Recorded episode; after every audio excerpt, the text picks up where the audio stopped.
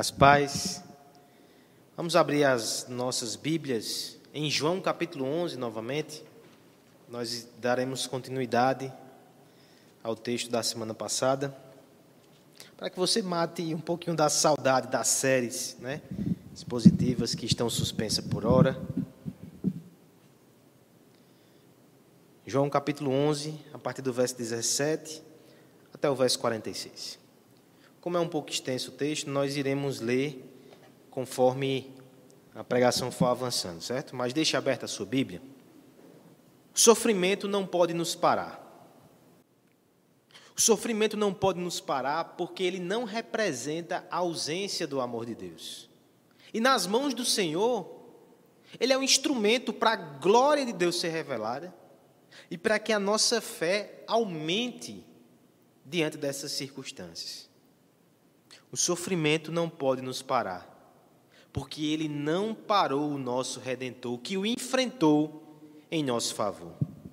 Sofrimento algum pode deter Cristo, mas ele sim pode deter, acabar e afastar o sofrimento.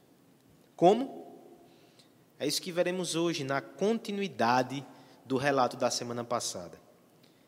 João capítulo 11, versos 17 e 18, para introduzirmos a nossa passagem. Acompanhe a leitura.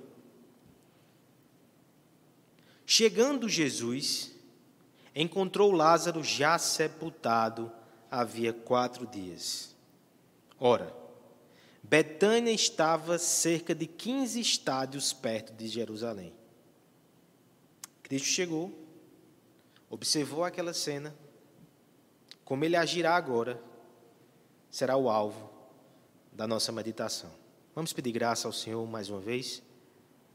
Pai bendito, pedimos por misericórdia que ilumine os nossos olhos para enxergar a beleza e a glória de Cristo nessa passagem. Que Ele seja o nosso conforto e que a nossa alma aporte nesse porto seguro. Para a glória dEle, para a nossa alegria, no nome dEle que clamamos. Amém. Desde a semana passada, nós já pontuamos de forma muito convicta que o sofrimento não pode parar o cristão.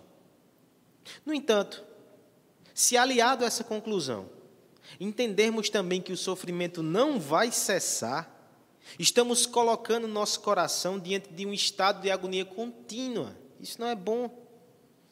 Imagine uma dor de cabeça que não dá trégua, um dente latejando noite e dia uma perturbação na alma ininterrupta. Agressões insistentes, traições recorrentes, uma solidão que não nos deixa sozinhos por um instante sequer. Terrível, não é? É possível suportar o sofrimento, mas quão infeliz é aquele que fica diante da constatação que para a sua dor não há pausa, não há alívio, tampouco previsão de fim. Vamos pensar num caso concreto. A dor que tem nos tocado como sociedade, como família como igreja. A pandemia do Covid-19 e as suas consequências sociais e políticas. Suas consequências econômicas. Será que um dos piores fatores em toda essa crise não é exatamente a ausência de uma concreta previsão para o término desse problema? Essa não é uma das suas facetas mais assustadoras e angustiantes? Porque é possível suportar o isolamento social por um tempo. É possível nos preparar para encarar um tempo de privações e de dificuldades econômicas. É possível encarar dias de medo, evitar os abraços e os toques que tanto gostamos. É possível habituar-se até com máscaras, álcool, gel, sabão. No entanto, não é possível suportar nenhuma dessas coisas enquanto não há a mínima previsão de quando isso vai cessar. Você quer uma prova disso?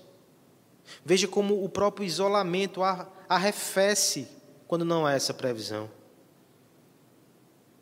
Mas eu tenho boas novas aqui, que aplicam-se a essa circunstância específica, mas que vão além dela. O nosso Cristo não somente nos garante que o sofrimento não irá nos parar, como também acalanta o nosso coração na certeza que Ele fará o sofrimento cessar. Alimentemos, portanto, a nossa alma nessa fonte que jorra esperança, que fortalece os nossos braços para enfrentar o amanhã, porque mesmo que Ele traga sofrimentos, a palavra nos garante que o nosso Cristo nos assistirá nos ajudará e afastará, por fim, o sofrimento da nossa vida. Como ele faz isso? O texto aqui vai nos ilustrar um pouco do caráter e do comportamento de Cristo. João 11 é um texto forte que nos coloca diante daquele momento que o Salvador derrama as lágrimas. Nós veremos inclusive esse verso hoje, o verso 35. Mas nós percebemos também que no meio dessa circunstância, nós não temos somente lições passivas, como na semana passada. Não se desespere, confie, espere. Nós temos lições ativas no que diz respeito à intervenção e à ação de Cristo. Nós veremos agora ele indo ao encontro da família amada. E nós veremos como ele vence como ele afasta, como ele triunfa sobre os sofrimentos de cada um deles. Isso será instrutivo para nós. Porque além de mostrar a diversidade de tratos que Cristo tem no que diz respeito às nossas dores, também nos mostra que Ele é totalmente suficiente para acabar com o sofrimento daqueles a quem Ele ama. Veremos nessa noite que Cristo faz cessar o sofrimento em primeiro lugar, versos 19 a 27, quando ele nos corrige com sua verdade. Cristo também faz cessar o sofrimento. Em segundo lugar, dos versos 28 a 35, quando ele nos consola com a sua misericórdia. E por fim, veremos que Cristo faz cessar o sofrimento quando nos conforta com o seu poder. Cristo faz o sofrimento cessar é isso que veremos nessa noite. Primeira forma, primeira maneira que Cristo faz o sofrimento cessar é quando ele nos corrige com a sua verdade. João, capítulo 11, do 19 ao 27. Vamos fazer essa leitura?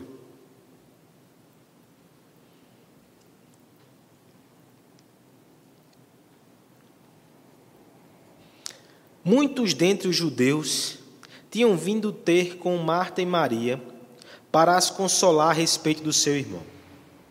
Marta, quando soube que vinha Jesus, saiu ao seu encontro. Maria, porém, ficou sentada em casa. Disse, pois, Marta a Jesus: Senhor, se estiveras aqui, não teria morrido meu irmão. Mas também sei que, mesmo agora, tudo quanto pedires a Deus, Deus tu concederá. Declarou-lhe Jesus: Teu irmão há de ressurgir. Eu sei, replicou Marta, que ele há de ressurgir na ressurreição no último dia. Disse-lhe Jesus: Eu sou a ressurreição e a vida. Quem crê em mim, ainda que morra, viverá. E todo o que vive e crê em mim não morrerá eternamente. Crês isto? Sim, Senhor, respondeu ela. Eu tenho crido que tu és o Cristo, o Filho de Deus, que devia vir ao mundo. Nos momentos de dor aguda, nós temos pouca ou nenhuma disposição para ouvir correções. No entanto, muitas vezes é exatamente disso que nós precisamos. Porque além do sofrimento concreto, as distorções que alimentamos podem ampliar em muito essa angústia, podem ser uma fonte muito forte de desânimo podem minar as nossas forças e solapar a esperança. Veja que Cristo vai agir e ele vai ajudar Marta com isso. Primeira coisa que nós precisamos perceber aqui no texto é que na própria estrutura da cena temos uma lição sobre a diversidade de necessidades no meio das adversidades. Nossa, diversidade de necessidades no meio das adversidades. No verso 19, temos o relato de que haviam pessoas ali que estavam pranteando estavam condoendo, condoendo-se com as irmãs. E Cristo chega na cena e aparentemente vai ser mais um destes. Mas logo Maria se desloca no grupo, no verso 20, e antes que Cristo tenha entrado na vila, ele a encontra, ela a encontra e vai manifestar tudo que está no seu coração. Ela vai apresentar a sua necessidade. E aqui nós já temos uma postura que difere as duas irmãs. Uma vai ao encontro de Cristo apressadamente, a outra fica chorando. Você percebe que há sinais aqui que elas são diferentes e têm necessidades diferentes e demandam abordagens diferentes. Há um princípio bíblico que fala sobre isso. Colossenses 4,6 vai dizer que o nosso falar tem que ser agradável, temperado com sal, e nós devemos saber como responder a cada um. Veja como Paulo também exemplifica essa mesma verdade em Tessalonicenses, 1 Tessalonicenses 5,14. Ele diz assim: Admoestei os desordeiros, consolei os de pouco ânimo, sustentai os fracos e sejam pacientes com todos. A sabedoria existe, exige essa distinção. Veja no caso de Marta, o que ela demandava. Ela aparenta ter uma postura mais reativa. No texto que Guilherme leu ainda há pouco, nós já percebemos a diferença. Ela é agitada, ativa, inquieta, talvez, e alguns dizem que há sinais ali até de que fosse um pouco agressiva. A forma que ela expõe a sua irmã, veja, ela não está ajudando diante de Cristo. Parece que as palavras nem se contêm na sua boca. É interessante que no relato aqui também temos indicativos desse mesmo temperamento. No momento de luto, ela também espelha algumas dessas condutas. Ela sai ao encontro de Cristo. E o verso 30 vai nos dizer que isso aconteceu antes que ele entrasse na aldeia. Mas veja também o seu discurso, verso 21. Disse, pois, Marta a Jesus: Senhor, se estiveras aqui, não teria morrido meu irmão. De algum modo, ela coloca exatamente a conclusão difícil desse pensamento: Senhor, se você estivesse aqui, Lázaro não teria morrido, por que não estavas? Não amavas? Na sua fala, há alguma espécie de ressentimento latente uma falta de compreensão das condutas de Cristo que ela expõe. No entanto, ela revela também a sua fé. Quando ela diz assim: Eu sei, porém, que mesmo agora, tudo quanto pedires, Deus te concederá. Verso 22. Enxergue. A fé, a incredulidade misturadas no coração da nossa irmã. Há uma confusão na cabeça dela, ela não consegue entender o procedimento de Cristo. Como nosso mestre responde e como ele corrige a sua expectativa. 23. Declarou-lhe Jesus: Teu irmão há de ressurgir. Essa palavra é muito forte. Marta estava com pensamentos de morte. Cristo diz: não é para tanto ainda. Eu vou fazer um milagre. Mas você percebe que ela não entende. Quando ela simplesmente assente com a frase, mas o seu pensamento ainda está deslocado do, do momento ali concreto. Ela diz: Eu sei, Cristo, que ele vai ressurgir no final, não é? Eu creio nessa doutrina da ressurreição no dia final. Amém. Eu sei que ele vai ressurgir. No entanto, Cristo persiste. E ele corrige mais uma vez a visão da sua serva. Eu sou a ressurreição e a vida. Quem crê em mim, ainda que morra, viverá. Quem crê em mim não morre, vive eternamente.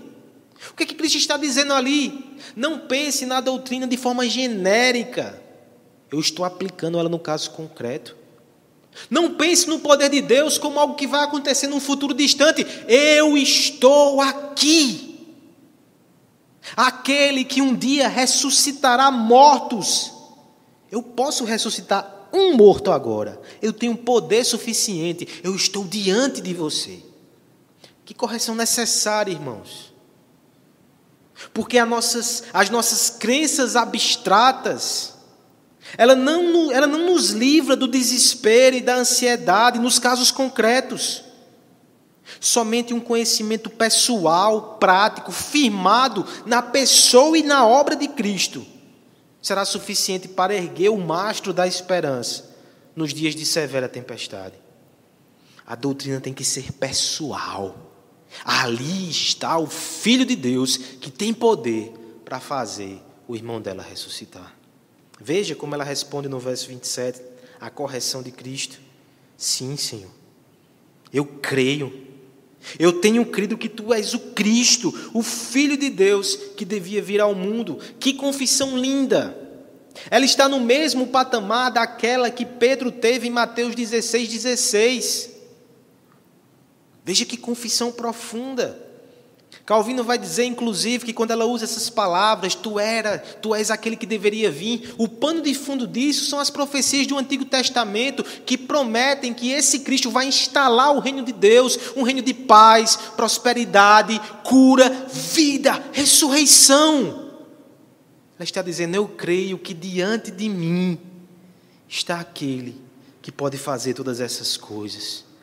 Num primeiro momento, ela professou que era tarde demais. Ela cria nas doutrinas, mas aquilo não se aplicava na sua vida naquele momento. Mas Cristo diz: Eu sou a ressurreição e a vida. Comigo nunca é tarde demais. Afasta o desespero. Lança-se para mim. Corrige a tua visão. No sofrimento, quão importante é corrigir a nossa visão. Algum tempo atrás eu já mencionei aqui na igreja uma serva do Senhor do passado chamada Lady Jane Cameron. Essa mulher ela teve uma relação muito profunda e afetuosa com a dor e o sofrimento. Estou tratando em termos até irônicos. Mas veja um pouco da história dela. Ela se casou com o Lord Cameron. E no período de oito anos, ela perdeu três filhas. E o único que sobreviveu mais tempo, quando tinha quatro anos, faleceu, praticamente na mesma época que seu marido. Ela teve um segundo casamento. E este homem também faleceu num período curto de tempo. Ela era pastoreada por Samuel Rutherford, um servo de Deus muito conhecido na história da igreja. E esse homem escreveu algumas cartas para realinhar a sua visão teológica. Isso é um alento para nós em tempo de isolamento. Naquela época, a tecnologia da carta ajudava no pastoreio. Se você recebeu uma mensagem do WhatsApp, entenda que você também pode corrigir a sua visão através dela. Agora veja os termos que aquele pastor redirecionou os olhos dessa mulher que padecia em meio a tanto sofrimento. Ele escreveu assim, um dos trechos. Estejais contentes em passar pelas águas ao teu redor e gloriar-se nele, segurando em sua mão, pois ele conhece todas as vals. Quando levantares os teus olhos naquela direção e deres uma olhada na cidade de ouro, haverás então de dizer: 24 horas habitando neste lugar vale mais do que 70 anos de tristeza sobre a terra em todo o seu proceder com seus filhos. Deus almeja levá-los a ter um elevado desprezo e uma inimizade mortal pelo mundo, a fim de que estabeleçam um valor elevado a Cristo. E pensem nele como aquele que não pode ser adquirido com ouro e que é digno de que lutemos por ele. Não é por nenhum outro motivo que o Senhor tira de ti deleites terrenos que ele dá a outros é para que tu sejas completamente dele. Aceita a vontade do Todo-Poderoso e deixa que a cruz do teu Senhor Jesus receba o teu submisso e o teu resoluto amém. Que desafio, irmãos. Mesmo em, no momento de tanta dor, aquele pastor compreendeu que aquela irmã, acima de tudo, precisava redirecionar sua visão para Deus, para a eternidade e para Jesus Cristo. Era isso que daria propósito e fortaleceria os seus pés. Porque Cristo faz cessar o nosso sofrimento quando Ele nos corrige com a Sua verdade e Ele é a verdade. Os sentimentos confusos, eles abalam as defesas do nosso coração e deixam os flancos desprotegidos para os ataques do mundo externo que querem nos abater, sabotados por nós mesmos. Quantas vezes a derrota iminente não sopra o seu hálito de horror em nossa face? As águas da confusão começam a invadir a embarcação e nós sentimos o pânico do naufrágio. O que será de nós? Em momentos assim, nada se faz mais necessário do que um raio de serenidade que rasga a escuridão. A luz de Cristo invade as salas mais escuras da nossa alma e espalha a sua fragrância de esperança pelos cômodos, abastecidas por, abastecidos por uma visão do Evangelho.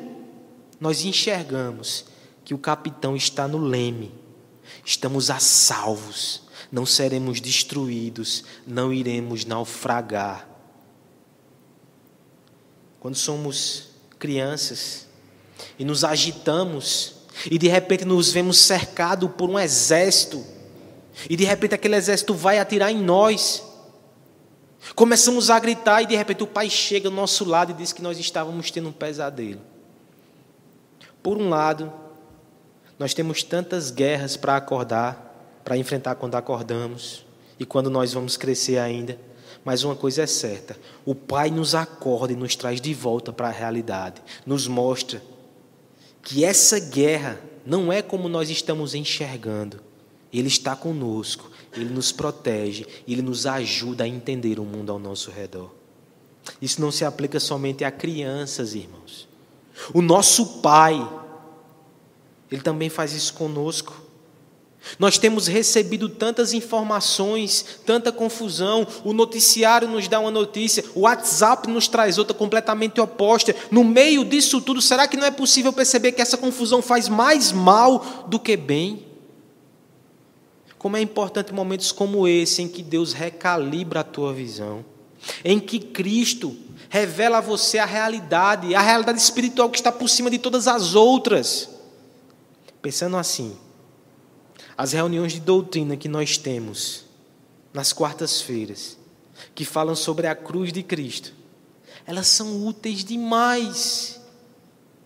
Até para aqueles que não veem uma aplicação imediata, quanto mais você entende de Cristo, melhor para o seu coração na aflição. Cristãos que têm uma visão defeituosa sobre Cristo sofrem mais, se desanimam mais. Lembre de o apóstolo Paulo quando ele dizia: Eu considero tudo perda. O que eu quero mesmo é conhecer a Cristo, o poder da sua ressurreição e até participar dos seus sofrimentos. Filipenses 3,10. Ou então lá em Efésios 3, 18, 19, quando ele ora para que a igreja, todos os santos possam compreender a largura, o comprimento, a altura, a profundidade do amor de Cristo que excede todo o conhecimento.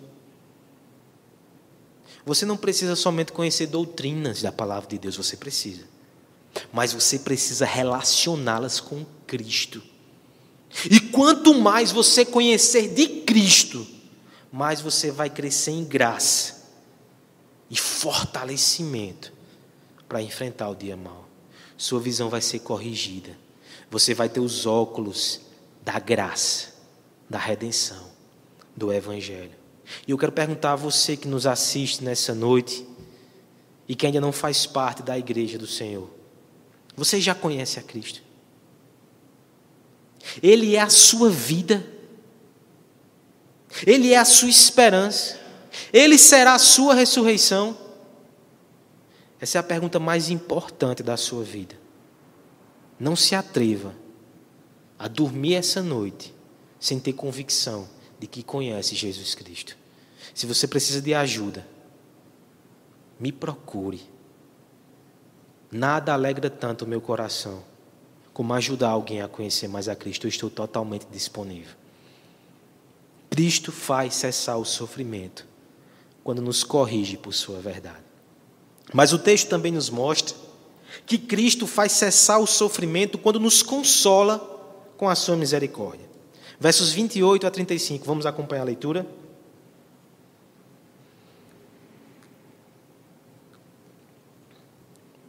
Tendo, distuí, tendo dito isto, retirou-se e chamou Maria, sua irmã, e lhe disse em particular: O mestre chegou e te chama. Ela, ouvindo isto, levantou-se depressa e foi ter com ele, pois Jesus ainda não tinha entrado na aldeia, mas permanecia onde Marta se avistara com ele. Os judeus que estavam com Maria em casa a consolavam, vendo-a se levantar depressa e sair, seguiram-na, supondo que ela ia ao túmulo para chorar. Quando Maria chegou ao lugar onde Jesus estava, ao vê-lo, lançou-lhe aos pés, dizendo: Senhor, se estiveras aqui, meu irmão não tinha morrido. Jesus, vendo-a chorar, e bem assim os judeus que acompanhavam, agitou-se no espírito e comoveu-se. E perguntou: Onde o sepultaste? Ele lhe respondeu: Senhor, vem ver. Jesus chorou. Então disseram os judeus: Vede quanto o amava. O sofrimento é uma casa grande com muitos aposentos. Alguns ambientes são mais agitados e calorosos, e nestas salas há espaço para diálogo discussão e correção. Podíamos chamar eles de ambiente Marta. Mas há também quartos mais escuros e frios, onde o silêncio impera e a empatia impõe cautela, exigindo um tipo de comunicação que se, se revela através de afetos, cuidados, mas sem fazer uso de palavras, sentenças e explicações. Cristo sabe muito bem disso. E ele vai nos revelar nesse texto agora também essa faceta do seu ser. Veja como o perfil de Maria é diverso. No texto lido pelo nosso irmão Guilherme, a gente contempla isso. Enquanto Marta, agitada, faz as coisas, corre de um lado para o outro, Maria fica simplesmente contemplando, fica nos pés de Jesus. Nós temos ali alguém que se revela como mais sensível, talvez tímida, certamente contemplativa propensa a sentir, guardar, chorar. O relato nos encaminha também nessa direção no texto. Ela não corre até Jesus, ela espera ser chamada. Ela estava chorando. Veja, esse temperamento de Maria é tão destacado e tão notável que quando Marta sai, ninguém vai atrás.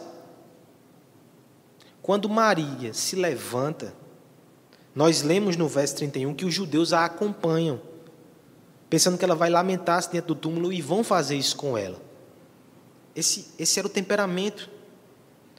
Veja que quando ela chega perto de Jesus, ela repete as mesmas palavras da sua irmã. Se estiveras aqui, meu irmão não teria morrido. Mas o contexto é totalmente outro. Assim que ela fala, ela não encara e trava um diálogo. Ela desaba. Ela se coloca aos seus pés esse era um lugar que Maria gostava de ficar. Implicava adoração e submissão. Mas nós sabemos que nessa cena há uma fé que desaba, mas o faz aos pés do seu redentor. Ela está precisando de ajuda. E o problema dela não é uma inquietação diante das dúvidas, como fora com Maria. É a angústia do sofrimento que a faz desfalecer. Veja quão maravilhoso Cristo é. O texto vai dizer que o seu coração agita-se e se comove. O coração de Cristo é aberto diante de nós. E o que contemplamos ali é compaixão. Os hipócritas temem que seu coração seja revelado. Mas quando nós observamos o coração de Cristo, ele é lindo, ele é maravilhoso. Ele está comovido.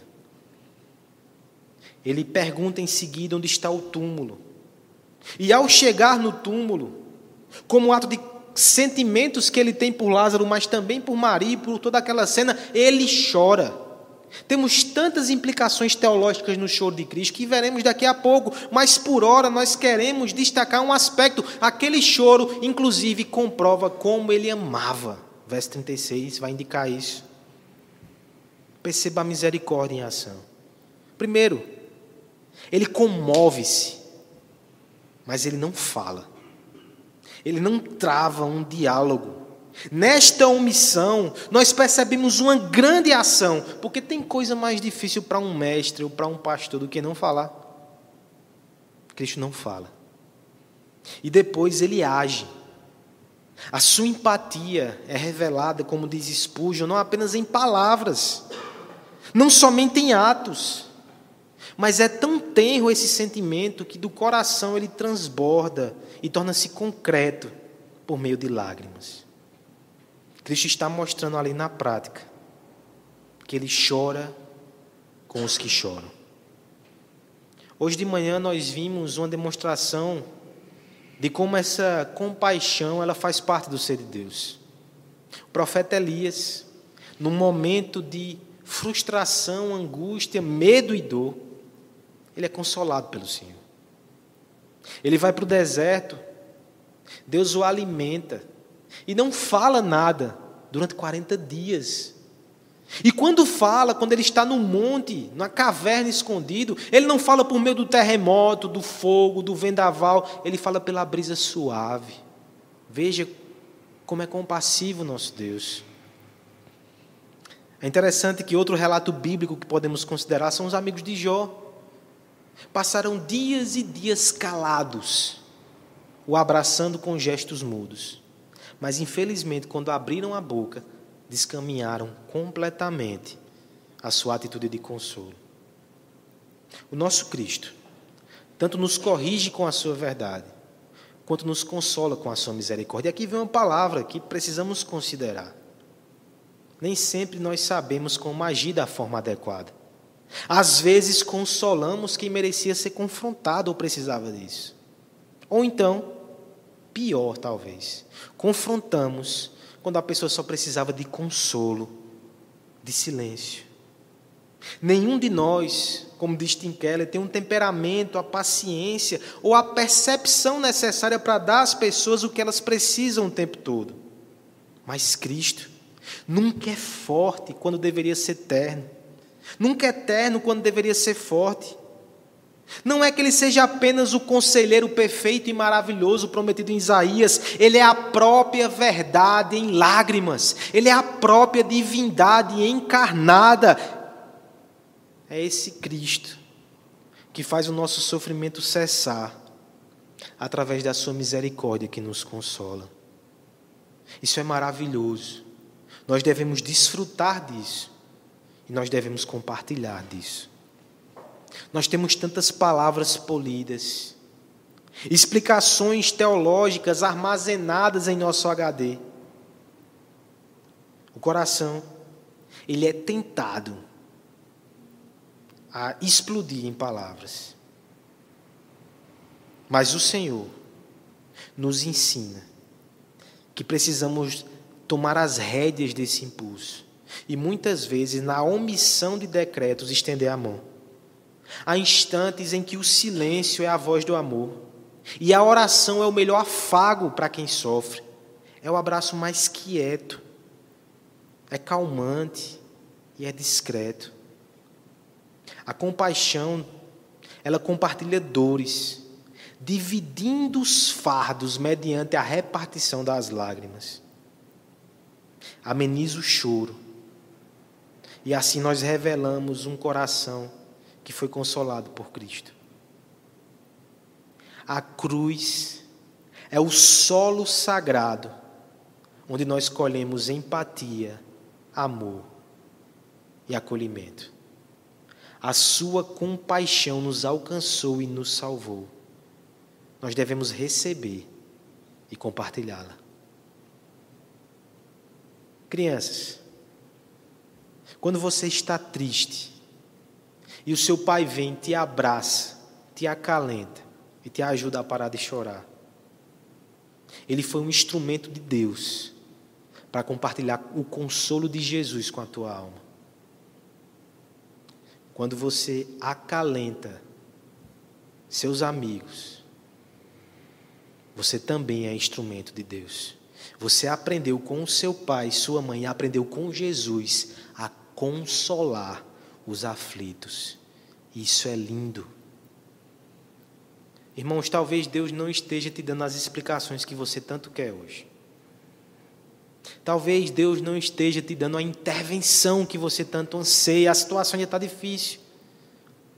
Mas se a provisão que Ele tem para a tua alma hoje é o consolo, recebe. Esses momentos de presença consoladora de Cristo são tesouros que nós só colhemos nos momentos de adversidade. Receba, receba e compartilhe. Nós devemos ser consoladores como esse Cristo. E fazendo isso, ainda seremos muito abençoados. Perceba o que aconteceu com os judeus na cena. Eles foram consolar e no final eles presenciaram essas manifestações gloriosas de Jesus Cristo. J.C. Halley dizia o seguinte: talvez poucos de nós estejam cientes que um dos grandes segredos para sermos miseráveis é viver somente para nós mesmos. E que um dos grandes segredos para sermos felizes é procurarmos fazer os outros felizes e realizar o bem no mundo. Aqueles que consolam segundo o próprio Cristo, vai dizer lá em Mateus 10, 42, aquele que dá um copo de água a um dos seus discípulos pequeninos, esse não perderá o seu galardão. Console, como Cristo tem nos consolado. Isso é até testemunho, irmãos. Lágrimas de compaixão são bastante apropriadas aos cristãos, porque os tornam parecidos com Cristo. Será que no momento de pandemia que nós não que estamos passando, nós não temos uma grande oportunidade para ser compassivo com as famílias ilutadas, para ser compassivo com as pessoas que estão desempregadas, para ser compassivo com as empresas que estão fechando, para ser compassivo com as pessoas ansiosas e deprimidas por causa dessa situação, para ser compassivo com os solitários. Não faltam motivos para ser compassivos que a igreja possa aproveitar. Não perca as oportunidades de parecer com Jesus Cristo e de revelá-lo em alguma medida ao mundo. Amigo que nos acompanha nessa noite. Quando você chora, quem te consola? Será que você já viveu tempo suficiente para saber que esse mundo é frio e indiferente? Por outro lado, Cristo é compassivo e paciente. Venha para Ele nessa noite. Já é tempo de seguir a Jesus, de mudar de vida, de ser de fato um discípulo dele. Porque Cristo faz cessar o sofrimento nos consolando com a sua misericórdia. Por último, nós veremos nesse texto, irmãos, que Cristo também faz cessar o sofrimento quando nos conforta com o seu poder amoroso.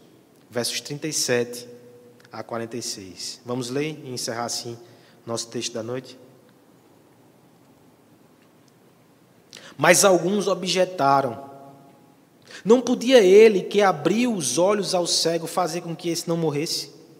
Jesus, agitando-se novamente em si mesmo, encaminhou-se para o túmulo. Era esta uma gruta a cuja entrada tinham posto uma pedra. Então ordenou Jesus: Tirai a pedra. Disse-lhe Marta, e mandou o morto: Senhor, já cheira mal, porque já é de quatro dias. Respondeu-lhe Jesus: Não te disse eu que, se creres, verás a glória de Deus? Tiraram então a pedra.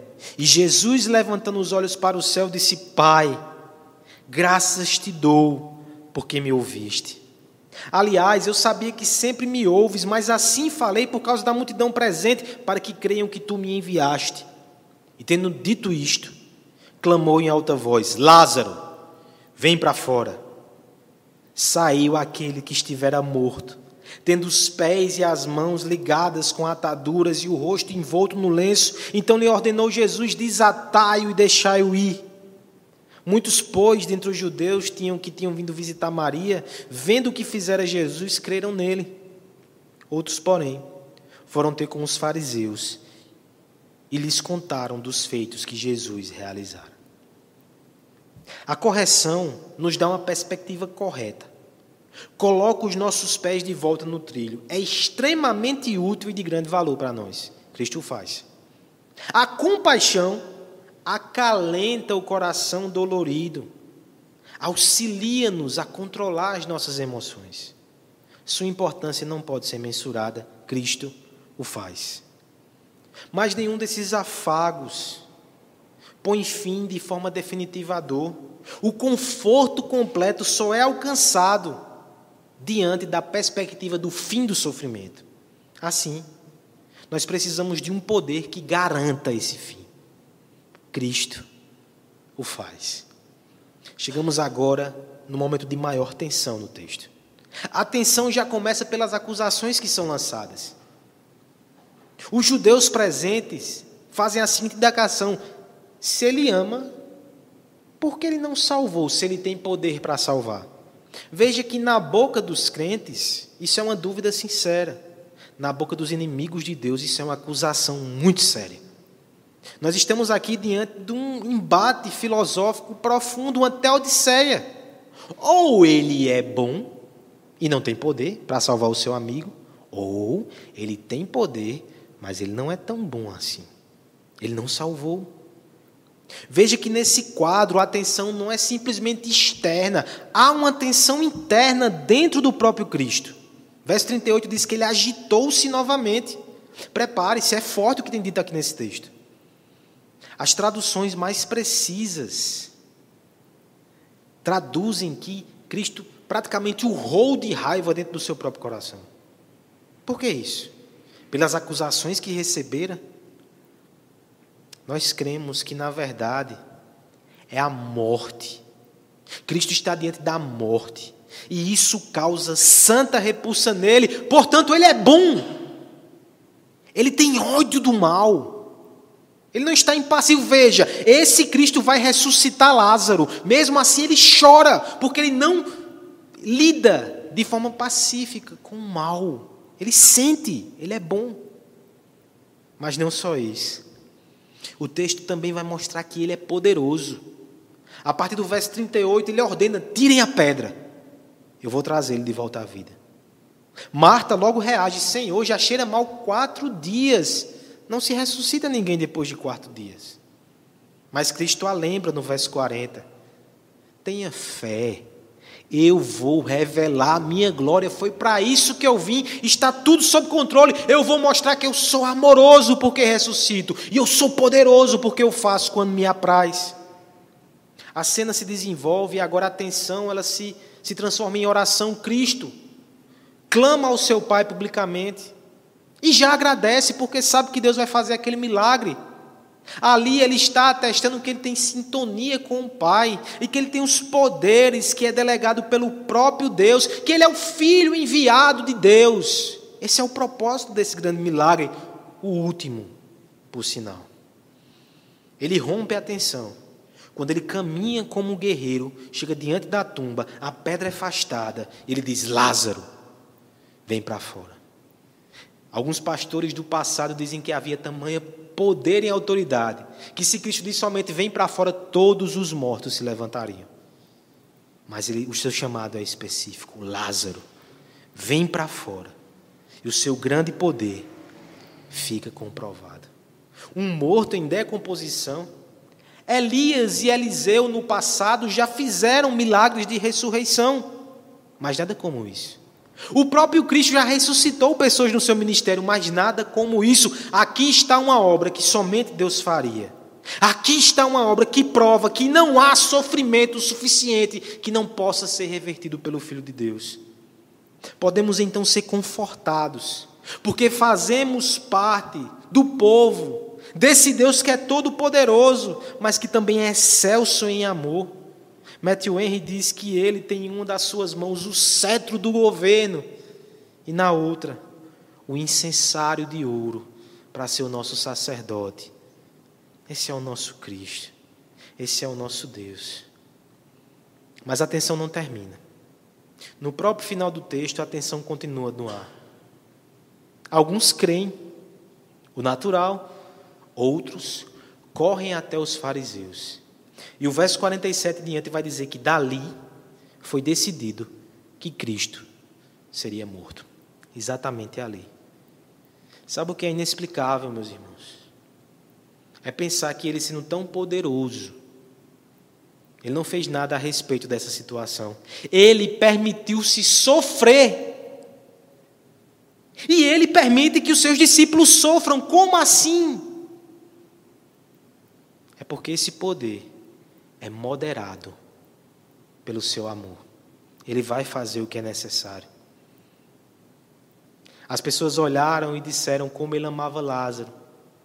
Mas essa história nos mostra como ele nos ama. Ele sabia que seria crucificado depois desse milagre.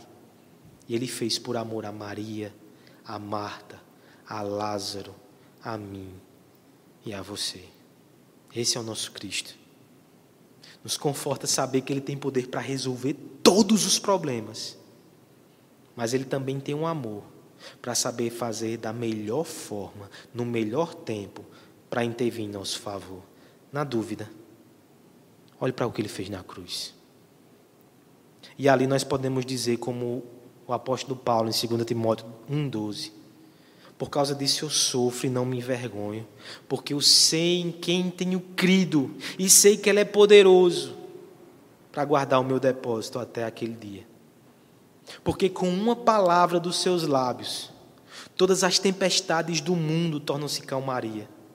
Se ele ainda não falou e ainda não calou o mar revolto, nós cremos que a sua sabedoria e o seu amor estão orquestrando o tempo perfeito para a sua voz agir.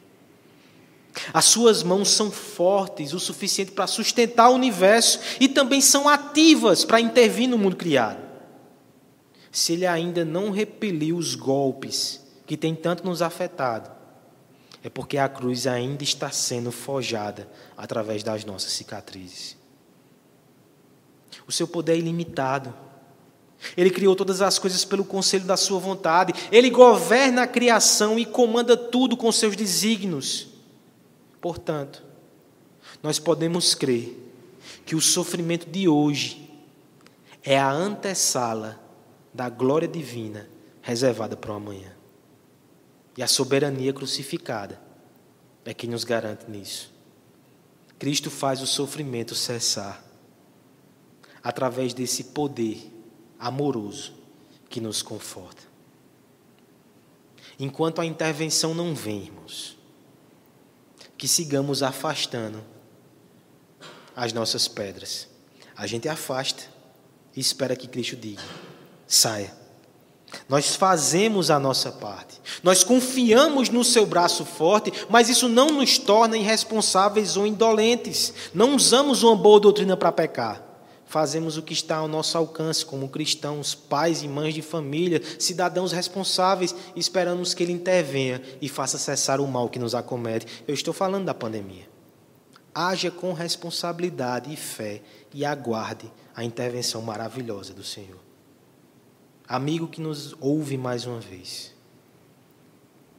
Assim como um dia Cristo disse: Lázaro, se levante e vem.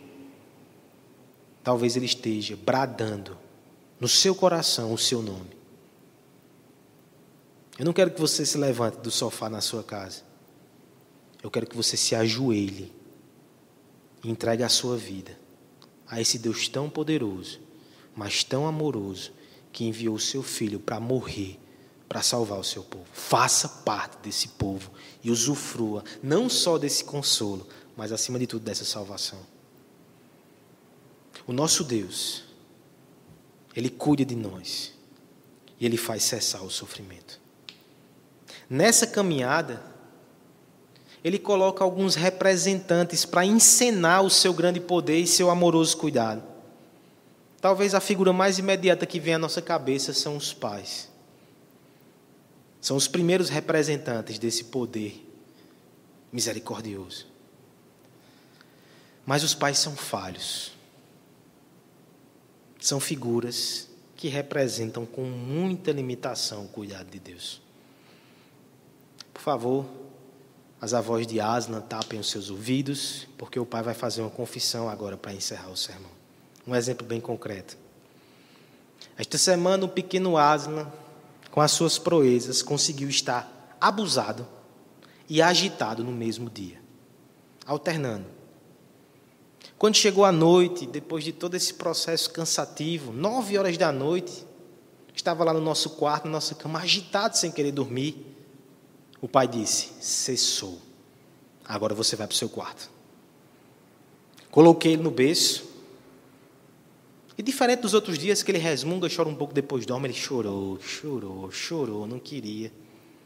Sob protestos da mãe que queria o levar para o quarto novo, disse, ele vai ficar, ele vai dormir para ele aprender.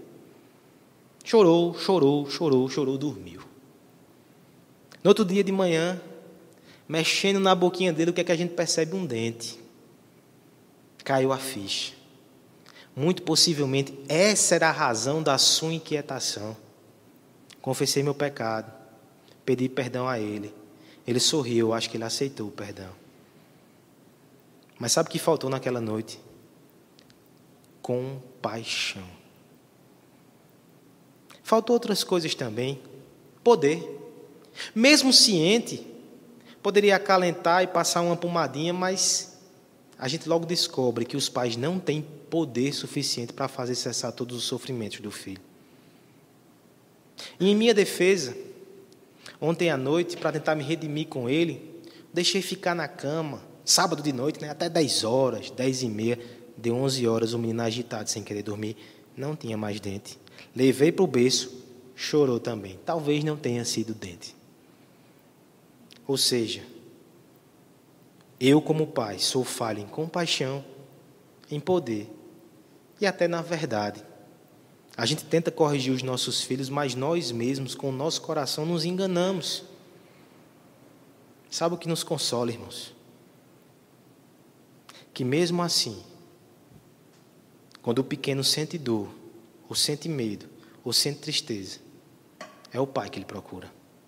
Somos figuras extremamente limitadas, mas nós ainda representamos esse consolo divino. Imagine então aquele que é a imagem perfeita do ser de Deus, Cristo. Cristo é a compaixão encarnada. Ele é a verdade que andou entre nós. Ele é o amor poderoso que se entregou por nós na cruz. Nele não há engano, só a verdade. Nele não há indiferença, só a compaixão. Nele não há fraqueza que o impeça de nos abençoar. Há poder, há consolo e há abrigo em Cristo. Se nós corremos para os nossos pais diante das aflições, muito mais nós devemos correr para os braços do nosso Cristo. Na verdade, é Ele que vem